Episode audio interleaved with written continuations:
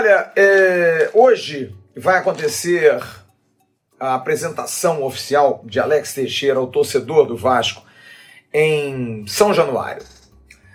Eu acho muito legal quando um jogador consegue bater no peito e supera qualquer tipo de comentário que as pessoas fazem quando ele assume um clube que ele gosta, um clube que ele tem carinho.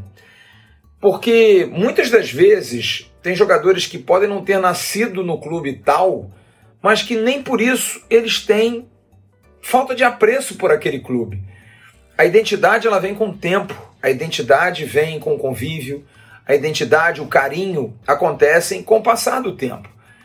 E acho que o torcedor, dentro da sua paixão, às vezes ele não mede muito isso. Às vezes ele faz uma crítica tão forte, tão grande, por conta de uma falta de identidade. É como se, por exemplo, você xingar um jogador do seu time de. Ah, você jogou no Fluminense. Ah, você jogou no Flamengo, como se isso fosse um xingamento. E, na verdade, isso é da profissão, é da atividade profissional. O jogador, ele joga em vários clubes. O torcedor do Shakhtar Donetsk não deve estar triste porque o Alex Teixeira vai jogar no Vasco. Deve ser grato ao que ele fez lá. Da mesma forma, o torcedor chinês do clube que ele jogou por lá, da mesma maneira, porque assim tem que ser o esporte. Precisa ser valorizado aquele que é muito profissional, aquele que faz da sua atividade algo muito correto. Eu me lembro de um jogador que passou pelo Vasco, infelizmente, um ano. Foi um jogador que eu tinha uma admiração absurda, chamado Evair. Evair era um centroavante clássico, um jogador de plasticidade, que veio para o Vasco naquele time de 97 montado que foi campeão brasileiro, junto com Mauro Galvão e com o Valber. Evair estava meio afastado no Atlético Mineiro à época e veio para o Vasco. O então vice-presidente Eurico Miranda o contratou, Eurico tinha ótimo olho para esse tipo de jogador, trouxe o Evair e o Evair, que tinha sido campeão brasileiro pelo Palmeiras, naquele time da Parmalat de 93 e 94, que por pouco não foi a Copa de 94, era um grande centroavante, jogador clássico, de categoria, de talento.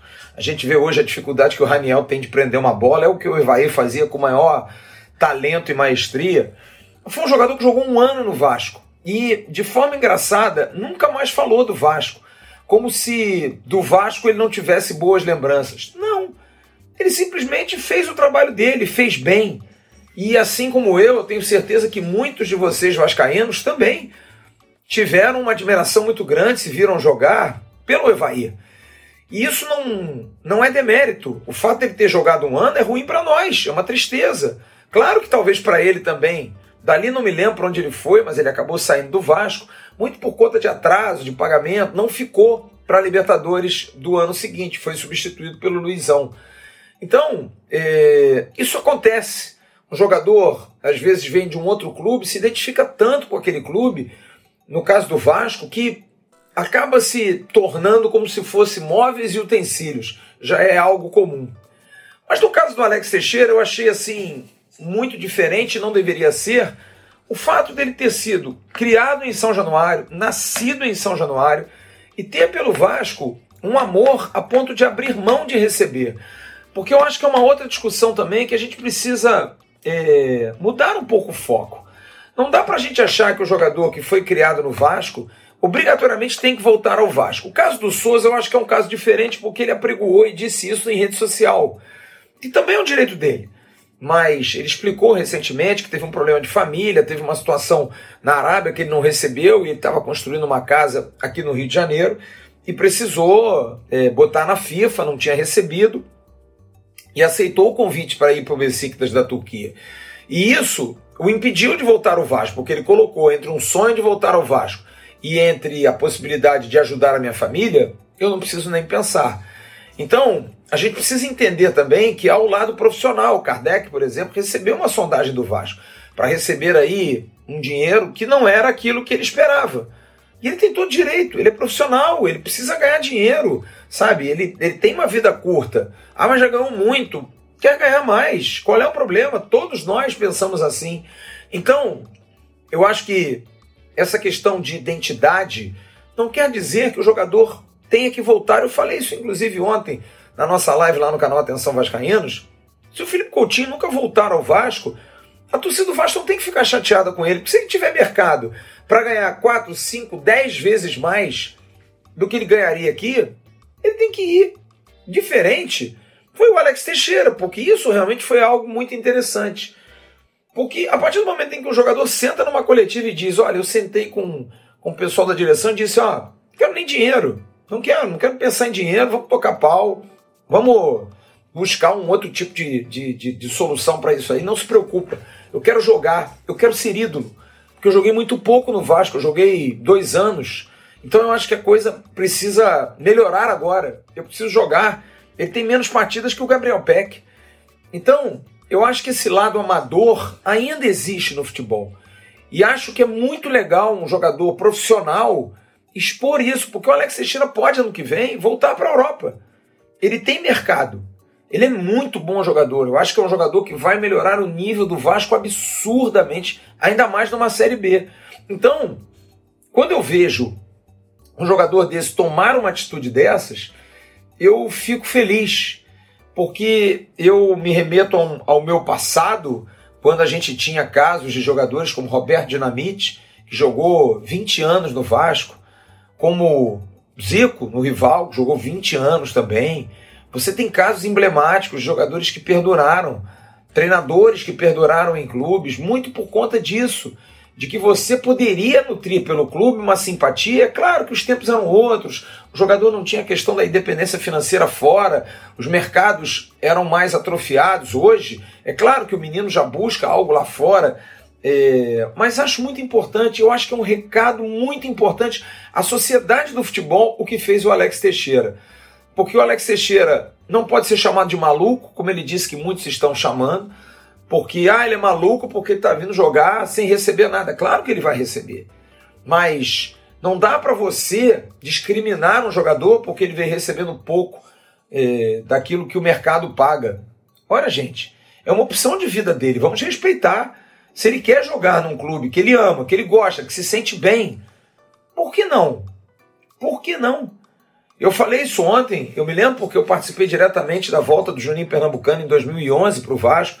Eu fui ao Catar, junto com o então presidente Roberto Dinamite, o, o, o benemérito Olavo Monteiro de Carvalho e o empresário de Juninho, José Fuente. E o Juninho deixou bem claro que já tinha conversado com o dono do Algarafa, o clube dele lá da, da do Catar. Ele jogaria dois dias depois uma final, ganhou vários títulos lá. Mas disse: não, eu quero ser feliz, cara. Eu preciso ser feliz. É claro que eu sou muito feliz com o que eu ganho, sou muito feliz com a minha condição, mas ele tinha saído da França, saiu machucado no último ano, vai para o Catar, que é um país frio, que é um país que a torcida não é tão representativa assim. Eu quero, eu quero jogar. E o que é mais legal, abre mão de salário e vem recebendo um salário mínimo, 600 reais, que na época pouca gente acreditou. E aí você tem jogadores como esses que dão provas inequívocas de que é capaz você se identificar com um clube, você amar um clube, você jogar por um clube, porque o clube te dá prazer. Então, eu acho que o Alex Teixeira tem tudo para dar muito certo no Vasco. Acho que o Alex Teixeira é um jogador que eu tô curioso porque eu vi em 2012, não acompanhei o Alex Teixeira muito pouco. Em 2009 sim, na Série B mas em 2008 ele nem era muito titular naquele time que caiu. Mas acho que é um jogador que tem muita qualidade. Ontem tive a oportunidade de vê-lo de perto. Tá fininho, tá magrinho, super motivado. E acho que vai ajudar enormemente o nosso clube. Acho que é um jogador que pode ser escalado em várias posições. Eu escalaria com o Vasco contratando um centroavante, que eu acho que é uma outra posição carente. Eu escalaria vindo por trás, numa linha de três, por exemplo. O Alex um pouco mais pela direita, o Nenê um pouco mais pela esquerda. E mais centralizado, de repente, um Gabriel Peck, ou então Peck pela esquerda e Nenê por dentro. E por que o Peck, se eu não sou tão fã do Peck? Porque alguém compensaria a questão de marcação. Mas, se você tem em três jogadores como esses, vamos colocar o centroavante sendo um jogador que vem de fora, Todos esses jogadores têm consciência tática. Todos eles. O Nenê, apesar dos 40 anos, corre mais do que muitos jogadores, às vezes, dentro do time do Vasco. O Alex Teixeira eu tenho certeza que vai recompor, vai voltar, vai atrapalhar, vai encher, porque eu acho que criou-se também um, um, um, um rótulo de que o atacante precisa ser importante porque ele marca. Não, o atacante precisa ser importante porque ele vai incomodar o adversário lá na frente. A questão da marcação virou uma prioridade tão grande no futebol moderno que a gente valoriza o Figueiredo e o Peck, por exemplo, que eles marcam muito. Ora bola, gente, eles são atacantes. Eles precisam fazer gols. Precisa. O PEC tem um gol no Campeonato Brasileiro, de uma bola que voltou da trave contra o CSA. E o Figueiredo tem dois gols de falta de fora da área, porque não conseguem fazer gols dentro da pequena área, dentro da grande área. Então, é, eu acho que o Gabriel Peck é mais por isso mesmo, mas acho equivocado. O ideal seria você ter três meias atacantes de talento, por exemplo, Alex, Palácio e Nenê. Mas aí quem marca nesse time com o centroavante? Claro, você tem dois laterais que podem ficar mais, dois volantes, você depende, defende ali com seis, com o goleiro sete, e esses jogadores eventualmente dando um cheirinho mais, dependendo de quem vier, vai ter a consciência tática, porque como eu disse, o Nenê corre tanto quanto muito jovem. O Alex Teixeira vai recompor. Mas isso é um problema para o Maurício Souza, que aliás tem um desafio grande hoje. Porque o Maurício Souza não está legal com o torcedor. São seis jogos, são três vitórias, mas são duas derrotas e um empate. O time, nos últimos quatro jogos, conquistou quatro pontos em 12, não jogando bem. O Vasco fez um bom jogo, digamos assim, um bom jogo contra o esporte. Teve chances, mas não conseguiu concluir. Mas não fez um bom jogo contra o Londrina, não fez um bom jogo com o Operário, apesar do 3 a 0 Fez dois jogos horrorosos contra o Novo Horizontino e agora esse último jogo, enfim. Então eu, eu acho que tem um, tem um gap aí. Eu acho que ele precisa remodelar. Essa derrota para o Sampaio Correr foi muito feia, foi uma, uma, uma derrota é, que ficou é, escancarado o problema que o Vasco tem, principalmente de elenco, de reposição de peças. E acho que esse jogo de hoje é um jogo decisivo para o Vasco, mas muito mais para o Maurício Souza. O empate do esporte ontem deixou o Vasco a 7 pontos do quinto. Se o Vasco ganha, vai a 10 pontos do quinto. É uma bela de uma gordura para encerrar o primeiro turno. Então, eu acho que é um jogo decisivo para o Vasco, mas para o Maurício, que precisa mostrar trabalho, precisa mostrar a evolução do time, precisa melhorar o posicionamento das peças, porque no momento não está muito legal. A lamentar apenas a situação do transfer ban, informação que a gente trouxe ontem aqui, eu dei um spoiler aqui no Acordo e no Bom Dia dei a informação de que o Vasco está impedido de registrar jogadores, o jurídico do Vasco, financeiro, tentando correr atrás aí para ajustar uma situação Vamos ver, porque não dá. Até constrangedor ontem, durante a apresentação do Alex Oliveira, ninguém podendo ou querendo perguntar sobre questão de, de pô, e aí você tá sem condição de se inscrever? Porque aquilo é um jogador que, que não tem nada a ver com isso. É o clube. O clube, nós já tínhamos arguído, a gente já tinha perguntado, fiquei muito em cima dessa notícia ontem, é, e a gente espera que haja uma definição rápida, porque não dá para ficar assim. Não dá, o Vasco precisa se reforçar. Eu acho que a janela já babou, por conta desses atrasos. Se a 777 entrar, não vai ser o suficiente tempo para fechar, a não ser que tenha alguém amarrado, muito amarrado, e que confie que queira ficar. Mas fora isso, acho que não. Fora isso, eu acho que a gente vai perder a janela, mas a gente espera que pelo menos essa questão aí possa ser resolvida para o Vasco ficar livre e não ficar com essas amarras, com esse, com esse rótulo, com essa pecha de 171 que, ó, é muito duro, é muito difícil. Logo mais, eu vou estar direto de São Januário. Vou tentar entrar de lá, porque a internet é sempre meio complicada, mas vou fazer meu esforço. A gente vai entrar para Vasco da Gama e Ituano. E no pós-jogo, prometo a vocês que estarei já em casa para poder participar. Grande abraço, bom dia a todos, bom Vasco, logo mais para todo mundo. Tchau.